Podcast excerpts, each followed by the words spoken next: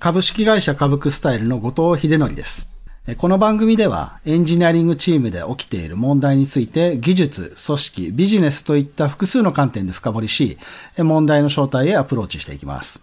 今回のテーマは、小さなエンジニア組織で開発者体験の追求が必要か問題です。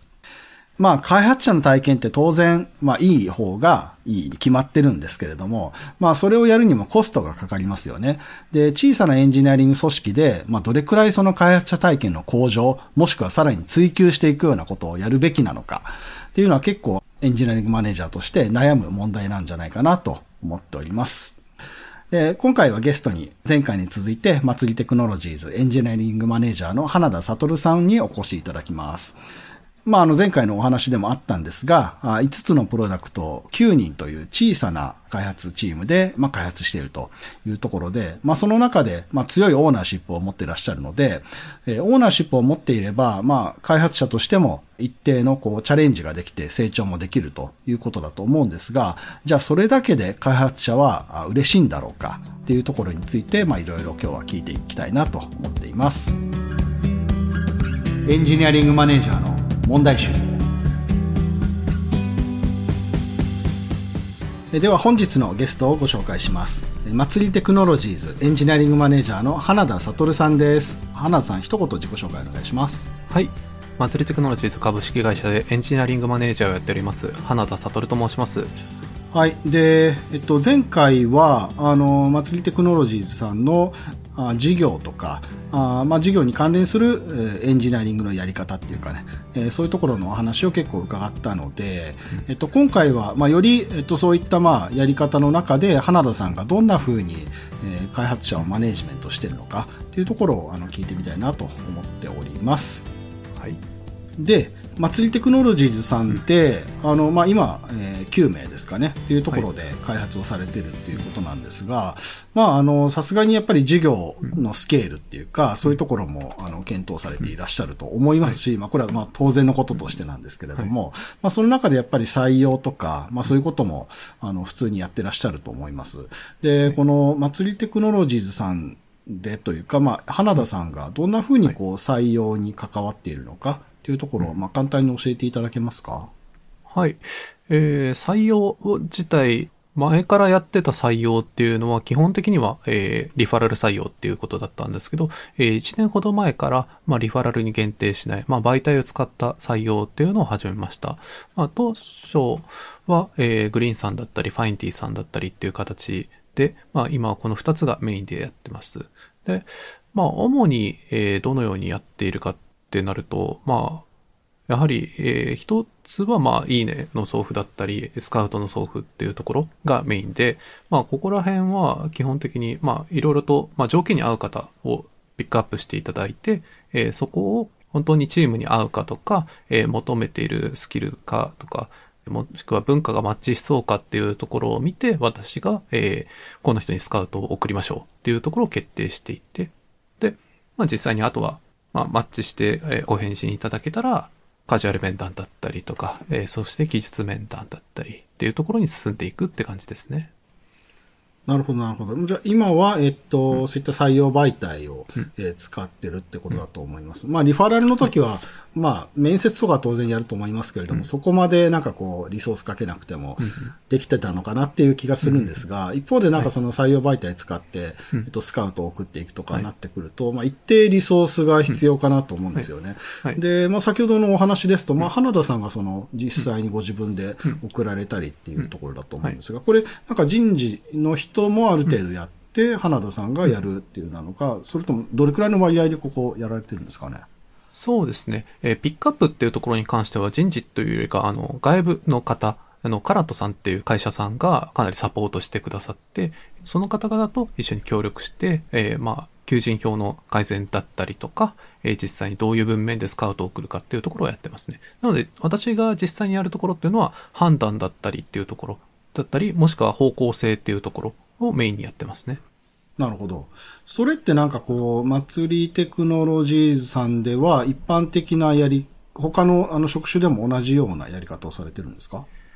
いや、他の職種の場合はまたちょっと把握はしてないんですけど、カラットさんに協力していただいてはいないっていう状況だと把握しております。なるほど。なんかそのやり方っていうのは、花田さんが、あの、こういうふうにやろうみたいに提案してやってるような感じなんですかね？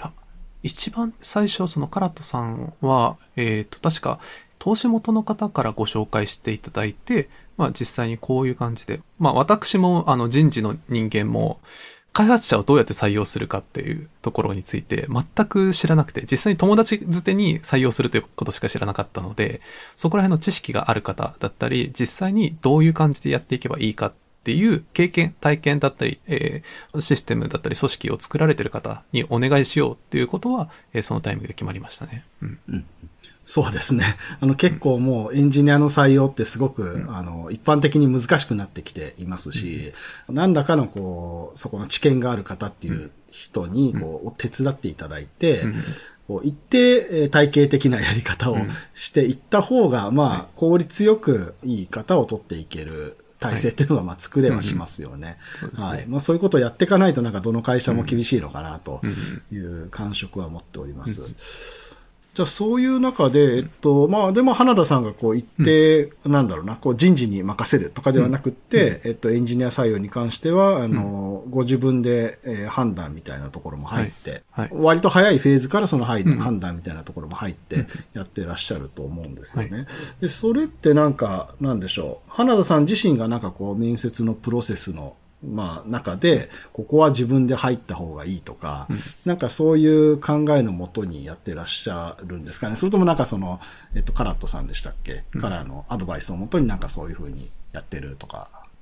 あまず、その、まあ、一番最初にまあ私が採用活動を頑張るっていうことが決まった、ややっていくぞってなったタイミングで、採用活動って何すんのって分かんなかったものですので、あの、実際に、えっ、ー、と、自分がカジュアル面談を受けてみようだったり、えー、採用試験を受けてみようっていうことをまずやりました。で、そこで分かったのは、単純にこうエンジニアじゃないと話が盛り上がらないし何やってるかはよくわからないから、じゃあ最初からまあある程度エンジニアだったり EM、また CTO っていうポジションの人が最初からアプローチした方がいいですよねっていうことが分かって、なのでそこからもう、じゃあ私がどんどんやっていきますっていう感じになりましたね。なるほどね。いや、そこめちゃくちゃわかりますね。まあやっぱりエンジニアを採用するときに、えっと、まあ、うちの会社なんかでも、カジュアル面談をエンジニアじゃない部署の人が、まあ、甘えてっていう部分もあるんですけれども、あの、やってもらったりしてるんですけれども、やっぱり、その会社としてのやってることだったり、まあ、表面的な、こう、エンジニアリングの、こう、こういう制度がありますよとか、まあ、そういうのは説明できるんですけれども、やっぱりなんかこう、実際に現場で戦ってる、この、問題の難しさのニュアンスだったり、なんか面白さだったりだとか、なんかそういうところを、熱量を持って伝えるみたいなところって、まあ、これはやっぱりこの、やってる人間じゃないとできないところはありますよね。うん、そうですよね。まあ実際こう、それで関してまあちょっと良くない話ではあるんですけど、私、フロントあんまり最近触ってなくて、こうフロントをやりたいっていう方について、こう、いい感じにこう、足並みを揃えるのが大変っていうか、こう弊社はこういう感じでこう、こうやっててっていうところ、話はできるんですけど、こう、ちょっと、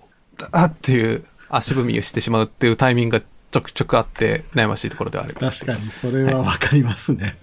さすがに、そうですね。いくらエンジニアといえども、うん、その職種っていうのが結構多様化してきているので、す、べ、ての職種に対してこうモチベートできるような、なんかカジュアル面談ができるかというと、またそれは違うんですよね。例えばなんか、そうですね。まあ、バックエンド、フロントエンドっていうのもあるし、なんかこう、もっとデータよりの、こう、なんていうのかな、データ分析だったり、えっと、データサイエンティストみたいな方をじゃあどうモチベートしていくのかっていうと、そこの面白さみたいなのは、一定のやっぱり知識が、だったりがないと伝えられないでしょうし、まあじゃあ SRE みたいな方もあれば、いろいろありますからね。ここはまあキリがないんでしょうけど、でもまあ、あの人事の人がやるよりは、エンジニアのバックグラウンドがあるエンジニアリングマネージャーがやった方が、まあ、より近い位置の話ができるっていうのは、まあ、絶対的にはあるでしょうね。はい、そうですね。はいまあ、あとフロントだけにしか興味がないっていう方はもうあんまり少ないですから、まあ何かしら他の関連する領域についてすごい興味があったりとか勉強してたりっていうことがあるので、そこからも、まあやっぱり繋がっていくことはあるので。そうですね。まあこれ会社さんにもよると思うんですけれども、私のその歌舞伎スタイルの方だと、まあ採用するときもなんか、まあ一旦そのフロントエンドみたいな縛りで募集はするんですが、実際にやっていただくのって、その技術だけにとどまらないような、えっと、働き方を期待しているところがあるので、そういう働き方自体が面白いですよね、みたいな話をしたりだとか、まあよりその、なんだろう、スキルを使ってどんな事業の問題を解決していくのかとか、まあそういうお話をしたりするので、まあそういうつながりの部分さえうまく話せれば、あの、そこまで技術のところの、なんだろう、最新状況をキャッチしていなくても、一定こう、なんですかね、うまく面白い話はできるんじゃないのかなっていう気はしてますけどね。そうですね。まあ実際その、まあ人事の方だったら何を言ってるかわからないってなるかもしれないんですけど、あの EM だったら、あ、この人すごくフロントに興味あるから、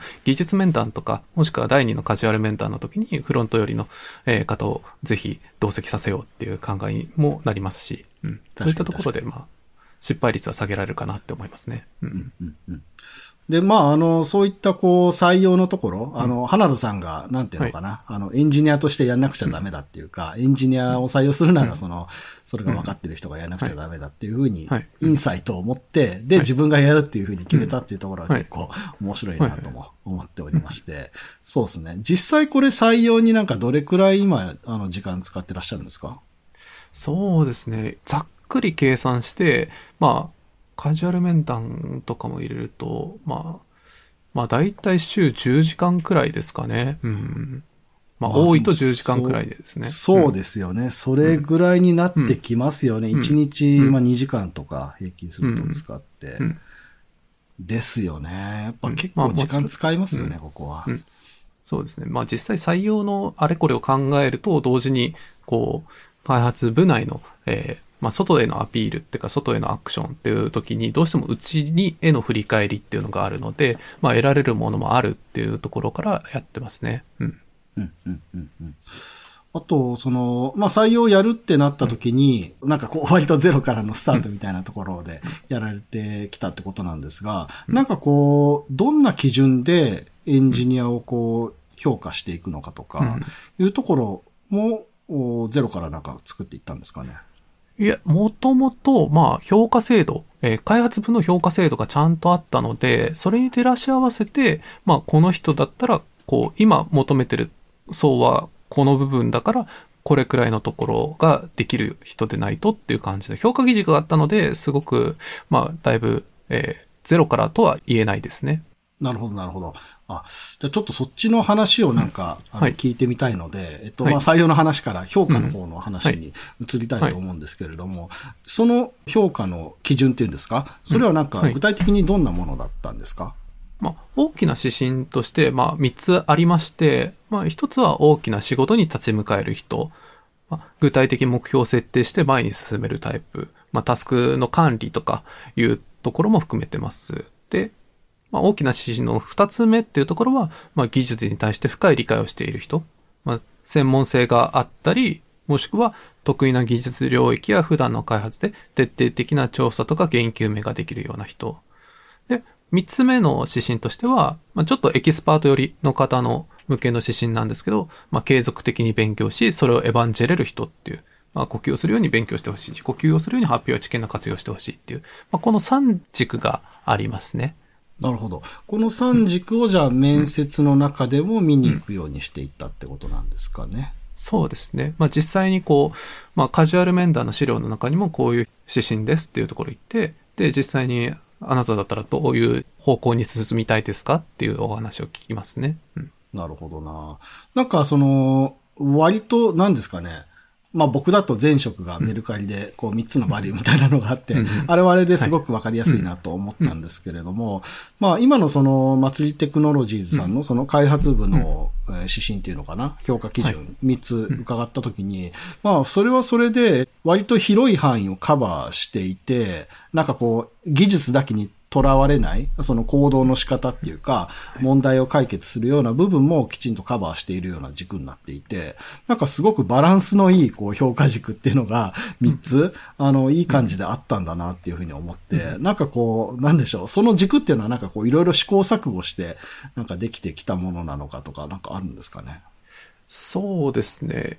いや、これ、その評価軸っていうところは、まあ、発生経緯としては、そもそもが、えー CTO が、えージョインしたタイミングで、まあ、評価をしなくちゃならないってなって、評価軸が、その当時、こう、エンジニアの評価軸っていうのがあんまり定まってなくて、それで CTO がこう仮に立てて、実際に、まあ、開発部のメンバーにどうだろうかっていう相談をして、まあ、いいんじゃないですかってなって、そのままっていう。で、実際まあ見直しつつも定着しているって感じですね。うん。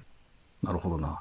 じゃあまあ最初にその、まあ、CTO がこう作られたっていうものが、まあ、割といろんなバランスを加味して、この軸っていうのが、まあなんかこう提案されたっていうことなんでしょうかね。はい。はい。いや、なんかでもやっぱりそういう軸が、こう、うまくバランスよく存在してるっていうのってすごい大事かなと思いますね。まあ、それによっていろんな、こう、なんだろう、こういう方向のが今成長として足りてないよねとかね、そういう会話もできますもんね。うんうん。そうですね。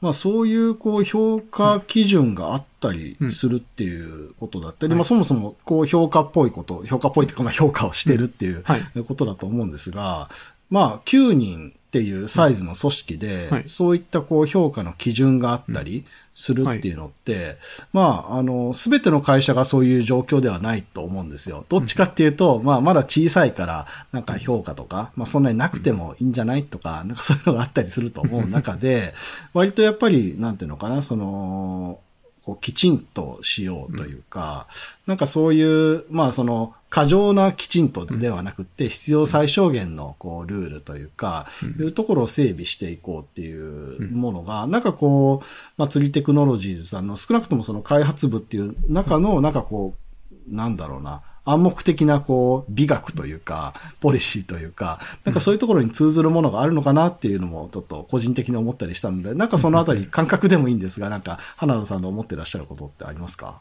まあ、やっぱり何事も透明性がある程度ないと怖いよねっていうのってあるじゃないですか。特に、まあ、エンジニアの場合だったら、こう、すぐにアクセスできるっていうところが要求されてるので、まあ、そこは、まあ、透明性っていうところ、まあ、特に評価っていう、まあ、なんだかんだこう、給与とかにもつながるようなものについては透明に担保しておいておきましょうっていうところはありますね。で、その事業の成長と組織の成長は、まあ、両輪であって、両方があって、かつ両方が見えていないと、個々人のキャリアプランへの影響も考えられます。で、祭りっていうのは、こう、コロナの影響下においても、事業の成長は続けることができて、かつ数字も残せたんですけど、一方で、こう、組織面での成長っていうのは数字では見えづらいと。ってなったので、まあ、なので自分の影響範囲の開発部においては、えー明確に、えー組織としての成長を確保していこうという思いがありました。なるほどな。えっと、まあまあ、どの会社でもね、やっぱり勢いよく、あの、事業や組織がスケールした時って、まあ、歪みが出るのってもう必然みたいなもんだと思うので、それをなんかどれくらいのスピード感で、あと、まあ、どれくらいの、なんだろうな、なんか、硬さ、柔らかさで、整えていくのかっていうのは、まあ、会社次第だと思うんですよね。で、そういう中でなんかその開発部のところのこういうルールってか、まあルールまではいかないですね。評価基準みたいなのを整えられたのって、まあその透明性も当然あると思うんですけれども、なんかやっぱりなんかこうきちんとしてた方が、あの、仕事しやすいっていうか、なんかそういう、うーマインドっていうんですかね、ところの表れなんでしょうかね。まあ、その透明性みたいなところもあるんですよね。まあ、エンジニア一般的に、えっと、そういう環境の方が好きっていうのがあると思うんですけれども、はい。なんでしょう。なんか、花田さん的にはなんか、それってこう、エンジニアにとってっていうことなのか、なんか花田さんの中での、なんかこう、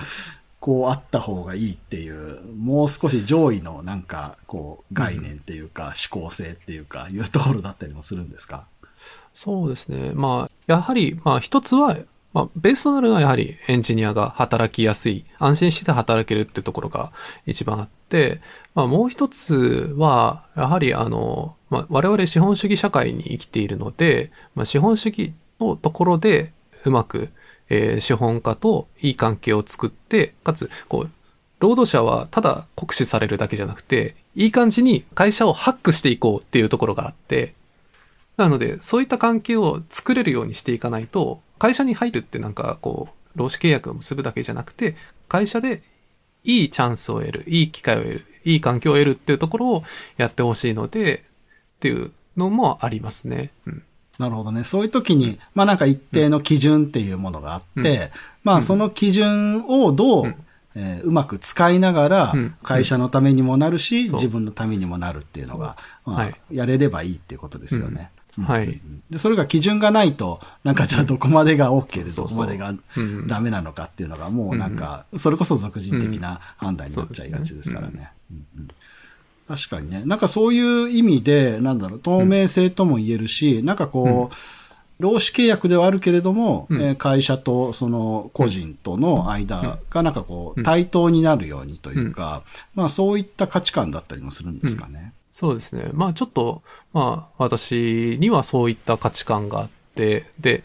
特にまあなんか私の見てきたエンジニアっていう方々ってなんかそういった、え特徴の方が多かったような記憶があるので、そこも大事にしていこうってなりましたね。うんうん。確かにね。まあ、あの、当然これって会社だったり、その、し組織っていうところの、まあ、カルチャーの要素もあると思うので、どういった組織にしたいのかっていうので変わってくると思うんですが、まあ、やっぱりなんていうのかな。まあ、いろいろ、どの組織にも良さはある中で、えっと、まあ、個人がある程度、こう、その人の意思というか、そういうものをきちんと持って、まあ会社は会社というシステムですよとかね、なんかそういう見方をしながら、きちんとあの求められてる期待も出しながら、自分、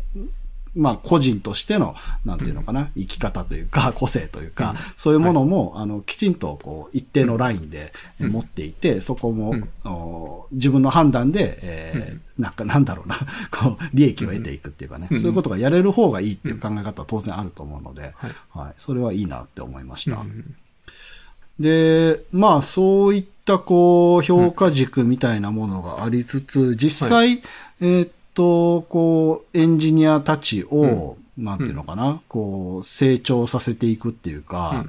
いうところも必要だったりするのかなと思うんですよね。で、そういう時に何でしょう、まああのプロダクトオーナーとかやってるので、すごいやりがいはあると思うんですけれども、なんていうのかな。なんかそれだけでこうエンジニアたちって、祭りテクノロジーさんの中で、こう、どんどんどんどん成長していけるような感じなんですか？そうですね。あまあ、なんか成長させるっていうか、まあ成長してくださいとお願いするっていうところがあるかなっていうところですね。まあ、前回のお話でオーナーシップを与えるっていうことを言ったと思うんですけど、まあかなり放任主義的なところもあって、まあ自由と裁量を与えて、あとは機会を提供して、で、それでもうどんどんいろいろやって、どんどん成長してくれって、成長してくださいっていう感じですね。じゃあなんかその、まあ自由が結構あるっていうことなんで、なんかはい。それぞれの人はなんかその、オーナーシップを持ちつつも、なんでしょうね。その、なんかいわゆる20%ルール的な感じで、なんかこう、なんでしょう。自分の成長に必要なことをなんかこう、うん。勝手にっていうか、なんかこう、はいはい。いい感じにやってるような感じなんですかね。そうですね。まあ一つはあれですね。毎日1時間は自分の、えー勉強、まあ業務に多少関連するような勉強をしていいですよっていうルールを提供してて、で、それで、まあそこで得た知見とか知識とかっていうのは別に社内に絶対活用しなくちゃいけないってわけではないけど、まあ時々それを発表してくれると嬉しいなっていうくらいで与えてたりっていうところはありますね。うん。なるほど、なるほど。まあそういうインプットはまあ、あれですよね。定常的にやってないとなかなかこう積み上がっていかないんで、うんまあ必要ですよね。それをなんか1時間ぐらいって目安をつけてるのも結構いいなと思いました。でもそれってな、なんていうのかな。まあ一方で、こう、エンジニアのこう知識っていうものって、なんか単にこうインプットするだけじゃなくって、その得たものを何らかの形でこう実際の問題に対して使うっていうことがあることで、まあ当然こうそれが事業に貢献するっていう意味もあるんですが、その人にとってのなんかこう知識として定着するっていうか、ものになっていくっていう側面があると思うんですよね。なんかそういうところはなんかこう、うまく 導いたりとか、な、なんかあるんですか？まあ、主に2つあって、まあ毎日午後3時から相談会っていうのをやってまして、これ1時間時間取ってまして、まあ、ここで、要は技術的な悩みだったり発表だったりをする時間を絶対用意しておくっていうところはあります。で、もう一つが、えー結構弊社のところで、いろいろと、まあ、ドッグフーディング的な開発してて、パブリックにしてるものもあったり、まあ、もしくはプライベートで開発してるものもあったりして、なのでそこで、まあ、活用してもらうってこともありますね。うん。なんかあれですね。じゃあ、あの、使うう場面っていうところも、うんなんか、こう、意図的にというか、ある程度、こう、作ろうとしてるってことなんで、まあ、単にじゃあ、インプットだけしてくださいっていうのではないっていうことですもんね。はいうん。まあ、そうですよね。まあ、その方が全然健全ですよね。はい。なるほどな。で、さっきなんかその、二つ目のところで、 dogfooding 的な、なんか、こう、ことをされてるっていう、まあ、なんだろう、 dogfooding なのか、えーっと、なんだろう、社内ライブラリーとか、ツールみたいなもの。とかなんですかね。うんちょっとわかんないですけど、なんかそこってなんか具体的にこういうものとかってあったりするんですか？そうですね。一つは、まあ、デザインシステムというか UI ライブラリーというかっていうものがあって、これがかなりエキスパートが一人で、ほとんど一人で UI ライブラリー、デザインシステムを作って、それをえ各プロダクトがフロントエンド側で使っているっていうものがあったり。で、あとは他には Go のタイム型ってすごい日付関連でトラップが多いので、あの、それをラップするための自社の日付ライブラリを開発したりとか、あとは、そうですね、オープン API の使い勝手がちょっと良くないので、自社で代替を作って、まあ、エンドポイント Go っていうやつがやって、まあ、それで、えーいろいろと自分らで使いやすい、まあ、エンドポイントの追加をだったり管理だったりをできるようにしてるっていうことがありますね。うん。なるほどな。ちょっと一個一個いろいろ聞きたいはいはい。とは思いつつ、ちょっとあんまり時間がないので、はい。一個一個掘れないんですが、はい。ざっくりとした印象として、はい。なんかその5つプロダクトを持っている9人の開発組織に対して、結構そのいろいろこう、なんでしょう、そのプロダクトそのものじゃないツールというか、そういうものの開発をやられてるんだなっていうふうに思いまして、なんかそこってこう、なんでしょう、意図的にそういうふうに、まあ当然そのエンジニアの成長っていう側面もあると思うんですが、まあそれにしては結構たくさんなんかやられてるなっていうふうにも感じたんですよね。ここってなんかその考えだったり思いっていうかそういうものがあるんですか？そうですね。まあ一つは、まあないなら作ろうっていうところはありつつ、まあもう一つ、まあ私個人的な、まあエンジニアリングマネージャーとしての思いなんですけど、まあ他の会社と同じような感じにはしたくないっていうのがあって、まあ他の何かどこかの大きな企業だったりとかに依存してではなくて自分たちの力で問題を解決していきたいよねっていうところがあります。なんかこれがやれないと結局他の似たような会社と同じになっちゃうから、それは避けたいよねっていうところがありますね。なるほどね。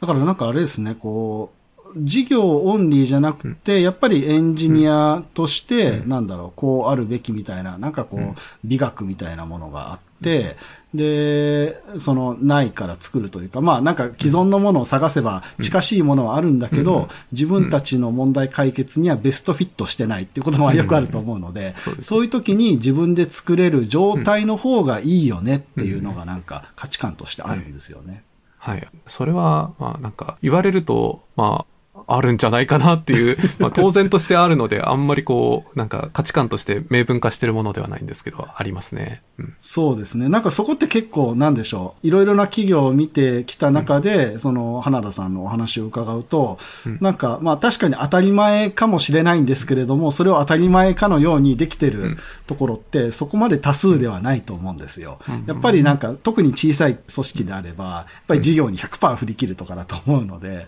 なんかまあ出来合いのライブラリを使ってなんとかそれでできる範囲でやろうとかって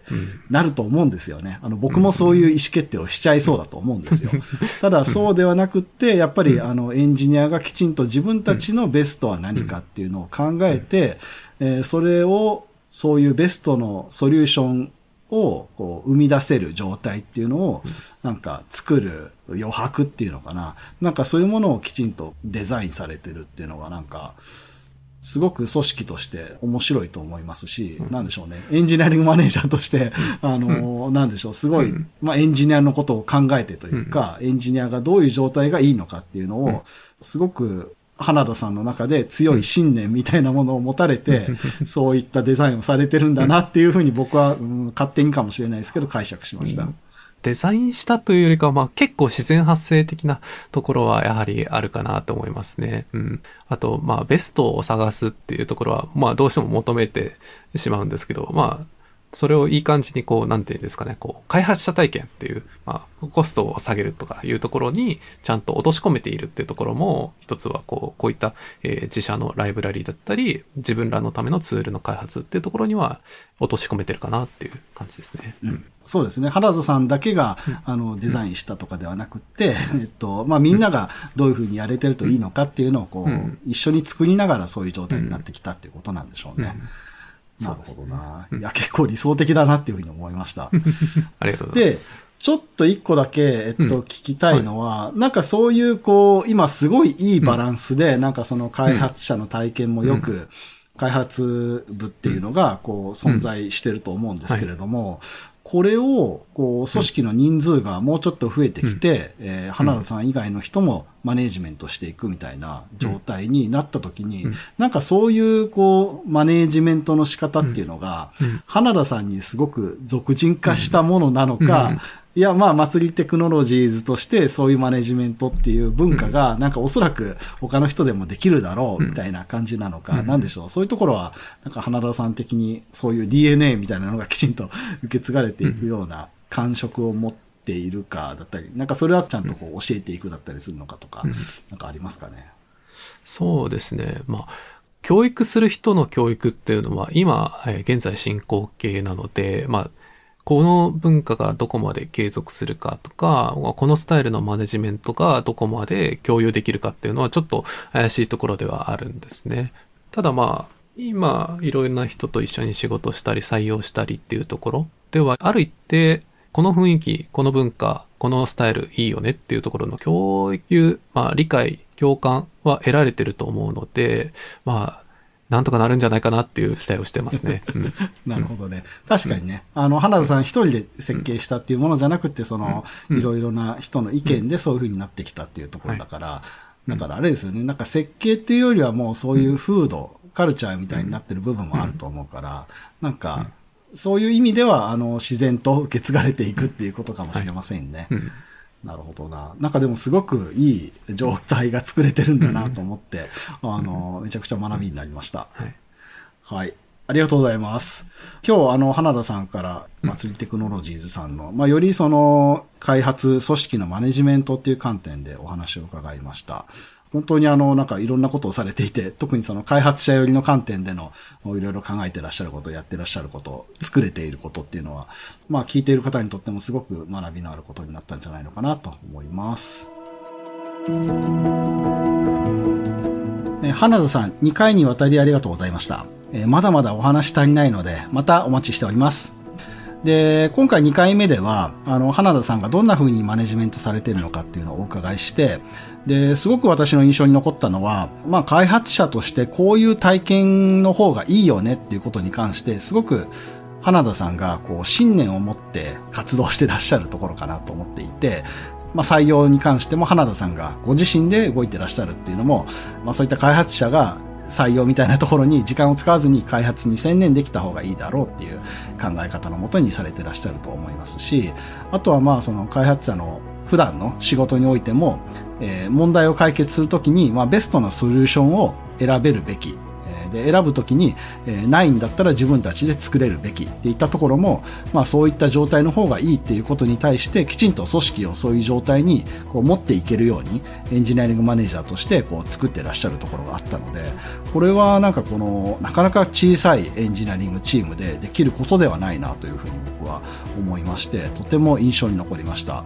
まあ、僕自身もこういうチームであったらあのすごく楽しく仕事ができるだろうなと思いますしあのいろんなエンジニアもこんなチームだったら働きたいなって